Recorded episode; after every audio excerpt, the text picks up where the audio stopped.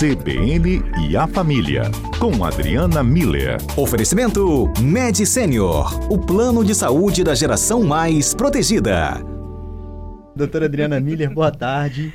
Boa tarde, Johnny. Boa tarde aos nossos ouvintes. Boa tarde a todos vocês aqui no estúdio. Muito bom ter a senhora aqui no estúdio de novo Muito com a gente. especial. E hoje para falar de doença rara, né, doutora Adriana Miller?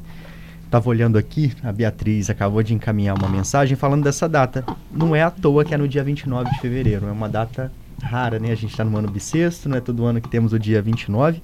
E apesar de ser uma data para lembrar e, e trabalhar essa questão das doenças raras, muitas pessoas são diagnosticadas com algum tipo, né? São pelo menos 13 milhões de brasileiros todos os anos eh, sendo diagnosticado com alguma doença rara. Para quem tem, é muito difícil aceitar. Para quem tem um diagnóstico que às vezes é muito difícil, leva até anos, né, para Uhum. conseguir se chegar ali a uma, a uma resposta. Pois é, né, Johnny? Eu acho que como se trata de uma doença rara, né? Então não é todo mundo que tem, não, é- não são diagnósticos conhecidos que a gente escuta todo dia, né? Então, é claro que o impacto na vida da pessoa é muito grande, né? É um susto. Ela, ela tem esse impacto da família também. Então esse início ele é muito complicado mesmo até todo mundo entender do que se trata, qual o prognóstico, qual o, o tratamento, né?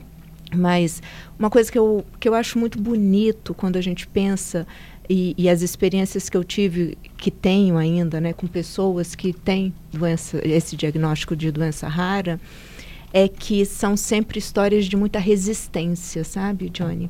É bonito de ver, assim. São pessoas que recebem esse diagnóstico e seguem construindo a própria vida independentemente disso. Claro que com acom- acompanhamento médico, né, assim, tem que ter os cuidados com a doença, assim como todos nós, quando ficamos doentes, temos os, que ter os cuidados. Mas é, teve uma pessoa até que eu conversei que ela falou assim, é, é, a doença é só um detalhe na minha vida. A doença não é minha vida toda. Tem uma coisa sobre doença que às vezes as pessoas acham que elas são a, a doença, né? Uhum. Ou por ter um diagnóstico, ela passa a ser aquela doença, pelo menos aos olhos, aos olhos dos outros, ou às vezes até a forma como olham para dentro. E não é isso, Uhum. né? Esse paciente ou essa pessoa deixa claro isso, né? Isso, é, quando a gente fala de histórias de resistência, a gente está falando exatamente dessa, é, é, desse, dessa postura frente à vida de não ser definido pela deficiência, pelo problema. É, mostrar para todo mundo, inclusive para si mesmo, que a gente é mais do que isso. Então eu entrei em contato com algumas pessoas e eles me mandaram umas mensagens. Posso Claro, por compartilhar com favor. vocês? Com certeza. Então, é, uma das pessoas é, é, falou comigo assim que quando uma pessoa recebe o diagnóstico de uma doença rara, é, ele acha importante dizer para a pessoa que a sua vida não acabou, não é o fim do mundo.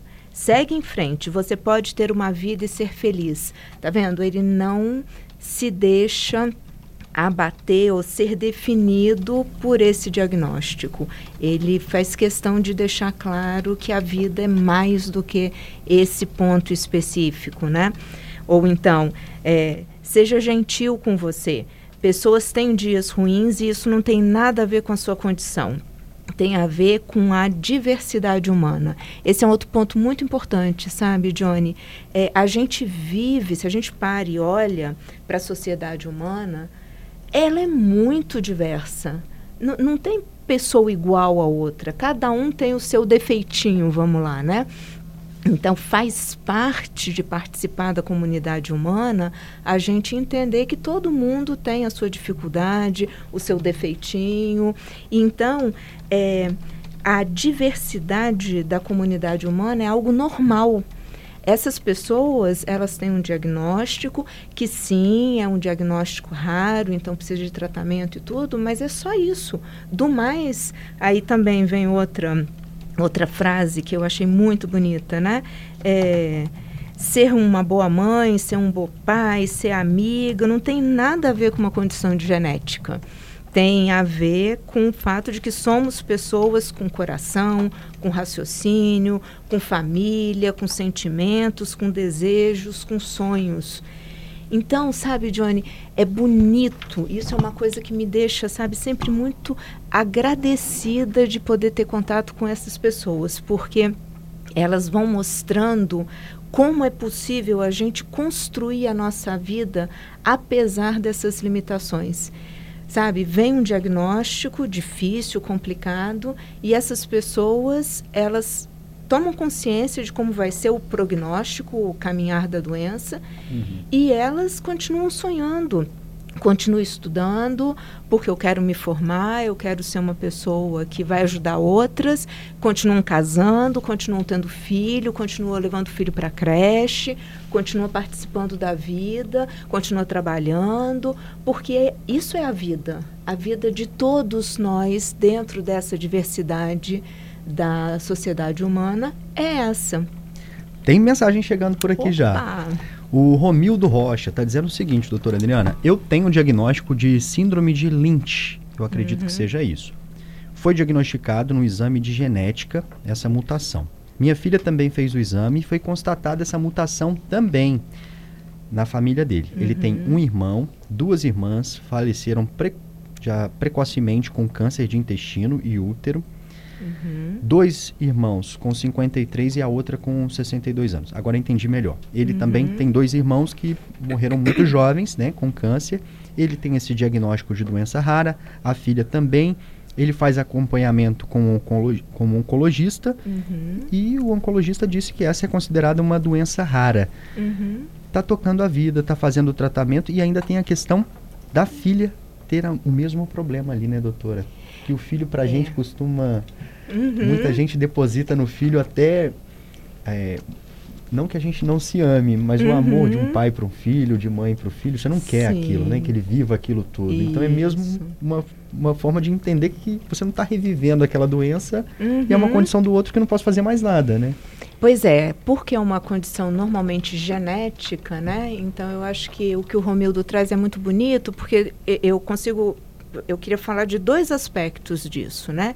Primeiro, que se, ele, se a gente enfoca a doença rara pelo viés do, do prognóstico ruim, é, a gente fica refém dessa situação. E aí tudo isso que essas pessoas falaram, né? Você pode ter uma vida e ser feliz, essas histórias de resiliência e de superação, elas ficam em segundo plano. Então, eu imagino que o Romildo ao ter, a, ao saber que a filha também tem, tem essa, é, é esse perfil genético, ele tem a grande possibilidade de ensinar para a filha, porque vê, ele é pai. Então ele já está numa vida adulta, de ensinar a filha como viver de forma plena, de forma feliz, de forma otimista, tendo projetos, né? Então o fato dela ter recebido o diagnóstico agora não limita, não pode ser limitador de toda uma grande possibilidade de vida dela, né? E eu acho que também, só para fechar claro, o segundo ponto, é, existe uma ideia de que as pessoas que têm doença genética é, é, importante que todos os membros da família façam. Sim, do ponto de vista médico, é, isso tem um, uma razão óbvia, né? para facilitar tratamento e tudo, mas é, do ponto de vista psicológico e, e, e, depois eu vou trazer algumas frases de familiares e amigos, né? É, tem que ter um respeito. Então nem todo mundo quer fazer esse teste gen genético porque prefere viver a vida sem saber, porque às vezes é isso. O diagnóstico traz um, um, um bloqueio, um impedimento, né? E, e tudo bem, eu acho que a gente precisa aprender a respeitar isso. Você traz a questão da família. No primeiro momento, esse diagnóstico, em, em algumas vezes, ele, ele vai chegar, você na frente do médico, não vai ter mais ninguém ali. É. Você vai ter que lidar com a sociedade, dependendo dessa doença, vai ter algo diferente que seja perceptível uhum. para quem apenas olha. E essa aceitação? Porque primeiro você tem que se aceitar e depois lidar com esse meio, né? Uhum. E aí, doutor, é muito difícil? É, normalmente, no né? primeiro momento, claro que é muito impactante. Muitas pessoas descobrem ainda quando são crianças, né? Então vão crescendo. Por isso que eu acho que o papel da família e dos amigos é muito importante.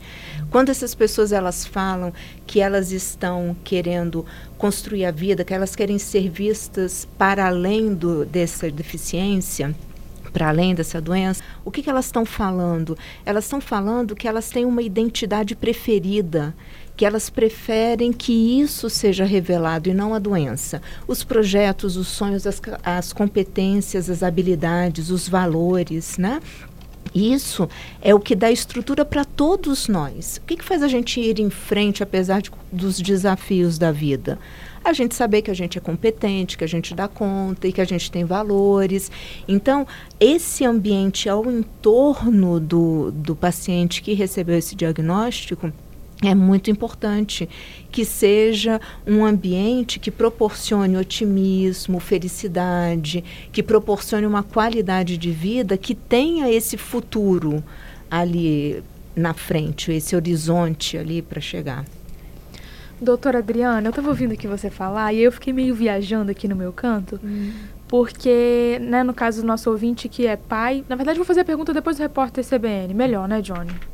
Pode ser. Pode Quer ser? terminar a pergunta e a gente já deixa para o repórter a, a, resposta? Pode ser. Eu ia perguntar como que nós, parentes, uhum. a gente pode soltar um pouco a mão do controle. Porque eu acho que às vezes bate na gente um tipo assim... Ah, eu podia ter tido um, um diagnóstico mais cedo, podia ter levado ao médico antes, eu podia ter feito isso, eu podia ter tido uma gravidez com mais saúde, sabe? Como que a gente uhum. também tira a doença do outro como se fosse culpa nossa, até para a gente poder amparar ele de uma forma melhor? Uhum. É essa a pergunta. Depois do repórter, a doutora responde.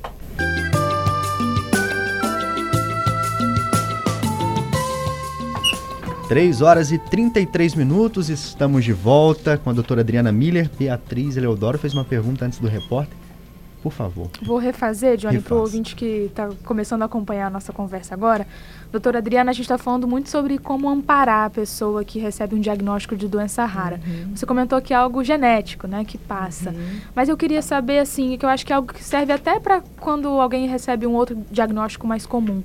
Como que nós, familiares, amigos, a gente pode se culpar um pouco menos para conseguir uhum. amparar a pessoa. Eu pergunto isso porque às vezes a gente acha que poderia ter feito mil outras coisas para que aquele diagnóstico não fosse dado, uhum. né? Poderia ter ido no médico mais cedo, poderia ter se alimentado melhor, poderia ter procurado ajuda. Uhum. Como que a gente pode entender que, querendo ou não, sendo algo raro, isso faz parte da vida e tem pessoas que se acometem, né? Que, tem, que recebem o diagnóstico. Então, como que a gente pode largar a mão um pouco do isso não dá para controlar.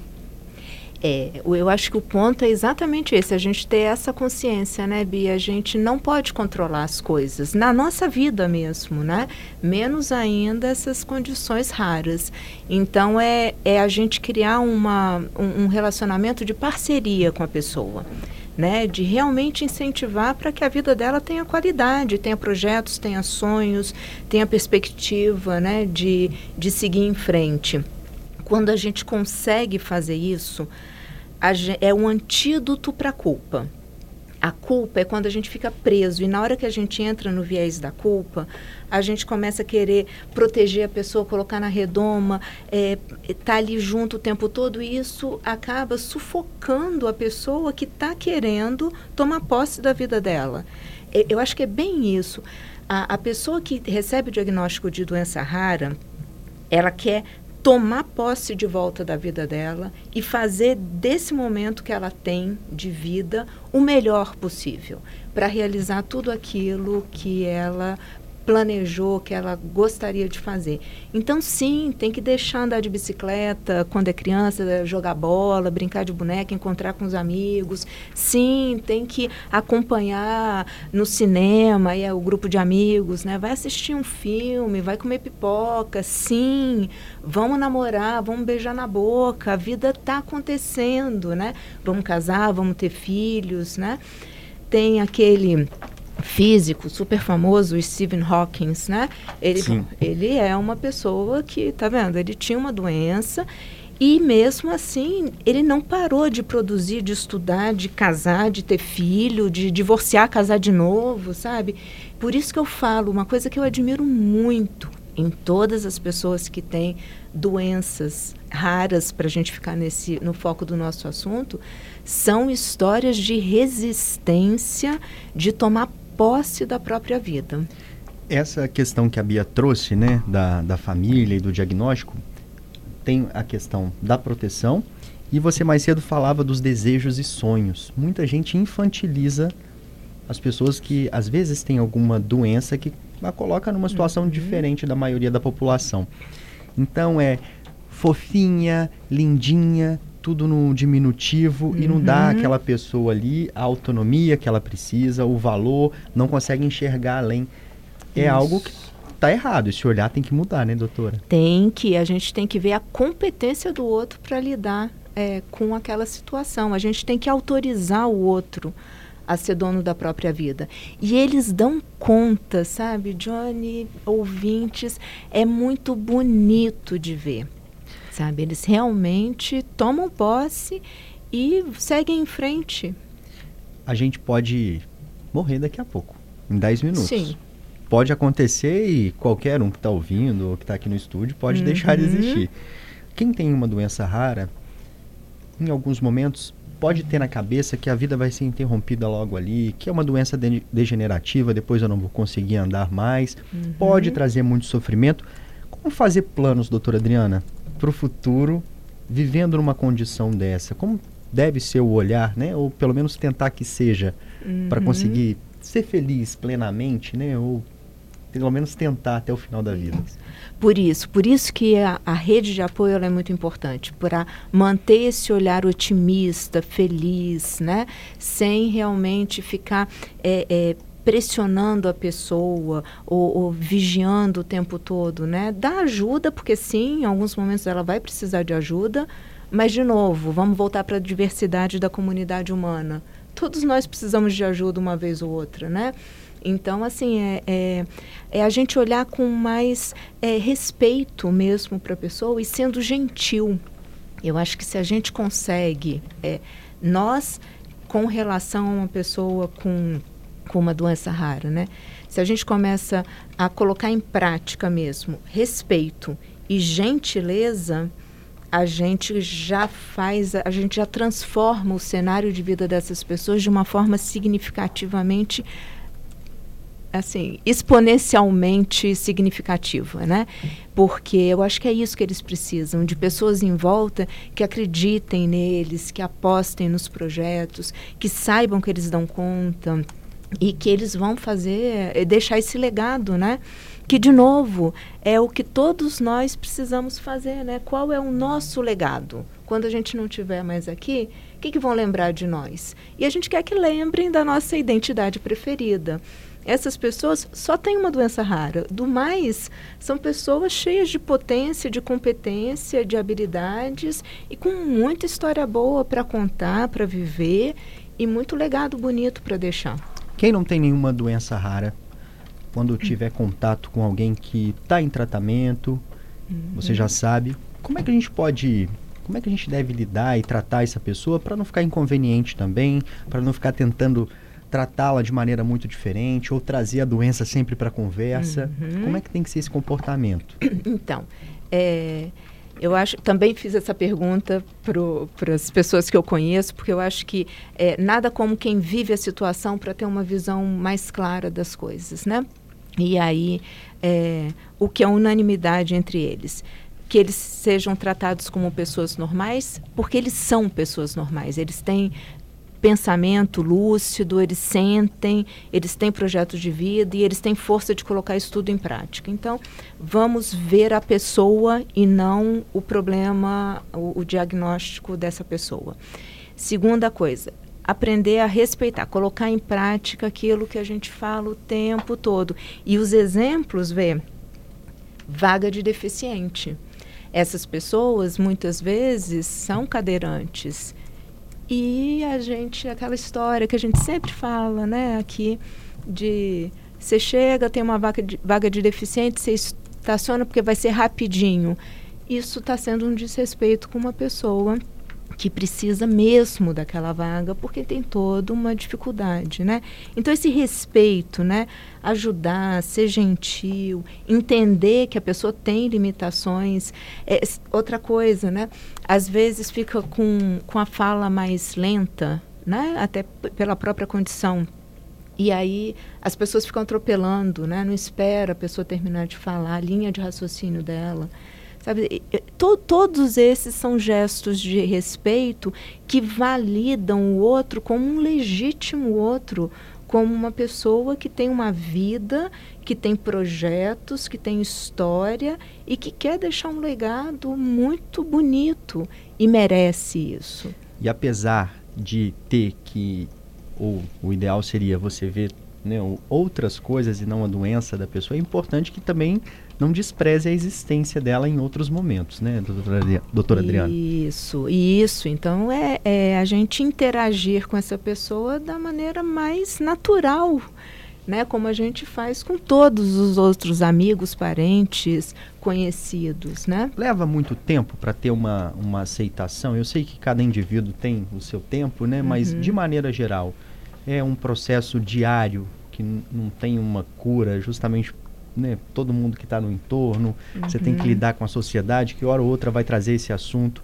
às vezes de forma preconceituosa, às vezes desrespeitando na vaga lá do carro uhum. e às uhum. vezes desrespeitando na vaga de uma empresa que só precisa completar uma cota e nem olha as competências que aquela pessoa tem. É um processo diário que não tem fim, doutora Adriana. É, é um processo. É um processo diário que não tem fim. Mas é um processo diário que todos nós passamos. Eu vou bater nessa tecla, né? A gente faz parte dessa diversidade normal da humanidade. E então todos nós vivemos esses desafios. Claro que é, quando recebe o diagnóstico, como tem esse prognóstico todo, como é uma coisa genética, então não vai ser um remédio que vai curar, né? Porque é genético. É, então, tem claro que tem um impacto muito grande. E toda essa rede de apoio vai, vai ser o que efetivamente vai dar o suporte que essa pessoa precisa. E é um trabalho diário, sim. Só para a gente terminar aqui, o Romildo está dizendo, o Romildo, hum. gente, foi aquele ouvinte que falou sobre o diagnóstico dele, de síndrome de Lynch.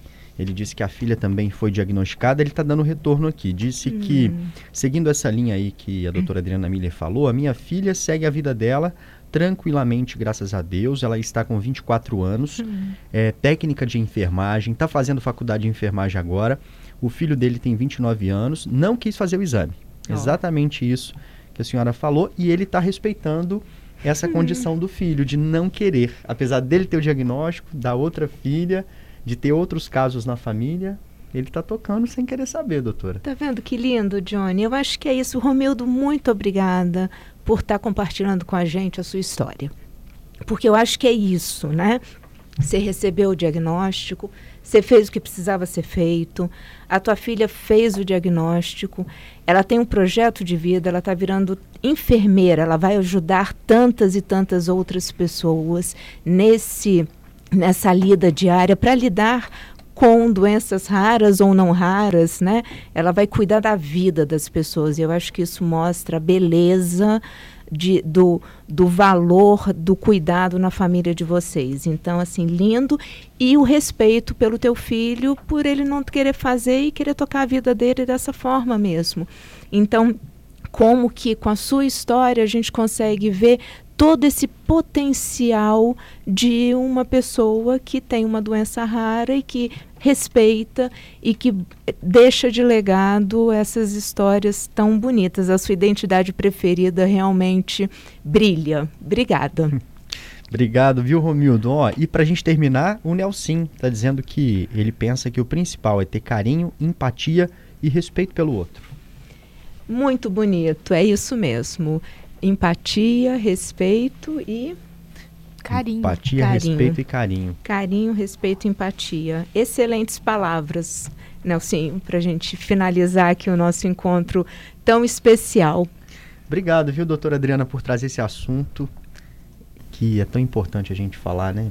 Olhar para todo mundo com carinho, com empatia, com respeito, já resolve metade dos problemas, né? Nossa, já transforma esse mundo, né? Tanto.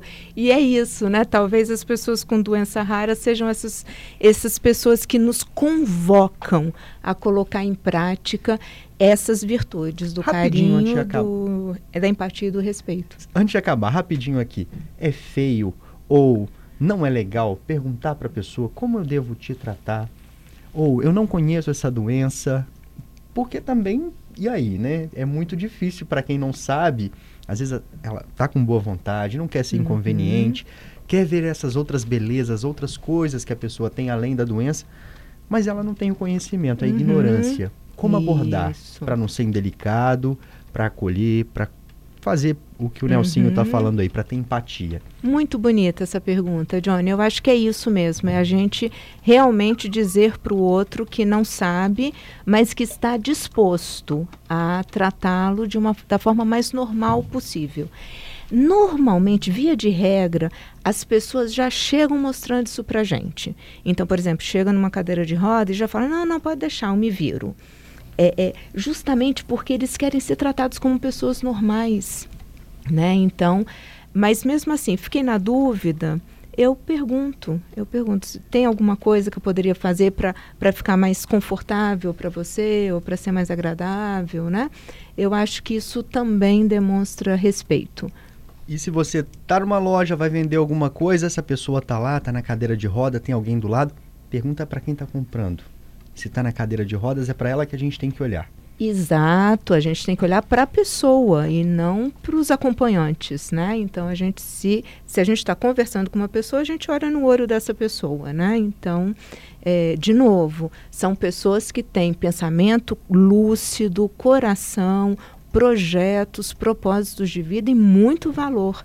Então, elas são pessoas normais, assim como todos nós. Obrigado, doutora Adriana. Até a próxima quinta-feira. Obrigada a você, Johnny, a todos do estúdio, a esses nossos ouvintes maravilhosos que sempre participam com essas histórias bonitas e vamos fazer parte dessa diversidade da comunidade humana com muita alegria. Um abraço, até quinta.